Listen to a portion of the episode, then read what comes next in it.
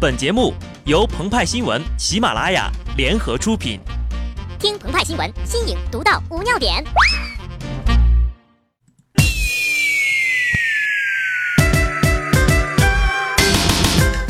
本文章转自澎湃新闻澎湃联播，听众朋友们，大家好，我是机智的小布。常言道，不听老人言，吃亏在眼前。可鹏鹏和派派这小半生啊，听了不少的道理，依然过不好。早上睡不醒，晚上睡不着，有事儿撒撒娇，没事儿拖拖稿。这不，卫计委联合多部门向社会倡导健康生活理念，其中包含一条：每天给自己留五分钟的发呆时间。鹏鹏不仅严格遵照该建议啊，而且还加大了剂量，每天发呆五小时，争取早日回归正常人的生活。然而，这么做的后果是被领导追着打。我们这才发现呢，卫计委的建议还有其他呢：每天运动一个小时，每周摄入二十五种以上的食物，做到膳食多样化。说起吃啊，鹏鹏和派派他俩又来了精神了。人家的膳食十分多样啊，周一吃羊肉，周二吃猪肉，周三吃牛肉，剩下的几天呢，按照两两搭配进行组合。比如啊，猪肉炒着羊肉吃，等到第七天，三种肉加在一块混炒，完美。然而，我们对美食这个评价呀，也就停留在“哇塞，这个好吃”，“哎呀，我去，那个不好吃”。有点淡了，撒包盐等层面上，但有人就能吃出学问。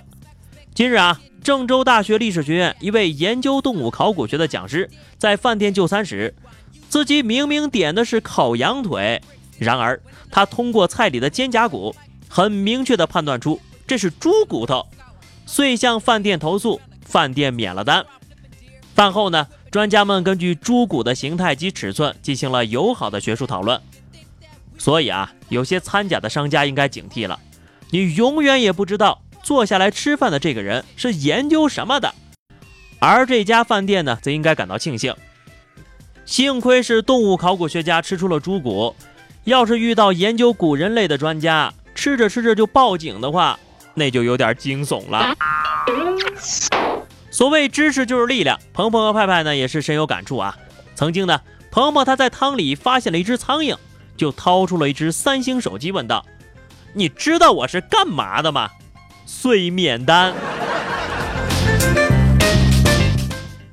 这位考古专家事后说道：“呀，任何一个学问都要让公众知道研究成果，知识还是要回馈给大众。但是有的知识呢，听听就好了。”近日，清华大学历史系教授彭林在一场讲座当中，和公众普及了一些当代词汇的渊源。比如“夫人”一词，在古代啊，只有诸侯一级的配偶才叫夫人呢。再比如“老公”一词，在古代这是对太监的称呼。听到这个说法之后呢，多少小鲜肉的迷妹不知所措了，细思极恐啊！曾经一声声的老公叫的那么的甜蜜顺口，但被这专家这么一科普，以后是叫还是不叫呢？然而。任何事物都是在不断发展的，专家的工作在于挖掘历史、保存历史。这些知识呀，大家领略就好，倒也没必要强行改口。你看，人家马某人就告诉我们，他才不管什么老公不老公的，他都是叫死鬼。遵循这个思路啊，有些传统在如今看来就有些过时了。比如说，晚清的时候。人们对待私通的男女是采取浸猪笼、沉塘的手段，但这一严酷的私刑必然被历史淘汰。于是，在今天，有媒体就说了：“家丑不可外扬。”没错，我们说的就是皮特和朱莉离婚的新闻。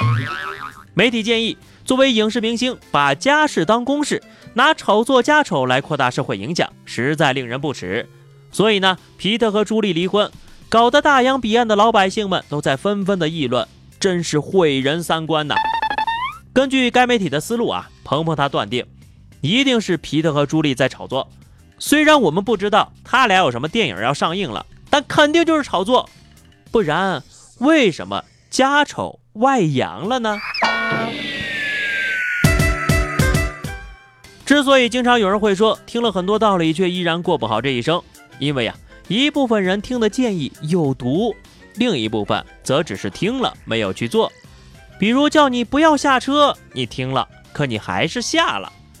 于是又有人建议，中国动物园协会理事彭真信呼吁，野生动物园从业者应该加强自律，主动淘汰落后的运营管理模式，及前不久出世的零距离自驾游模式。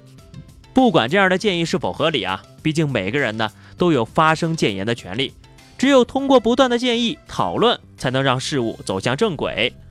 所以呢，鹏鹏也建议一下，以后再去围观老虎啊，工作人员要先把老虎五花大绑关进笼子，这样就没有任何风险了吧？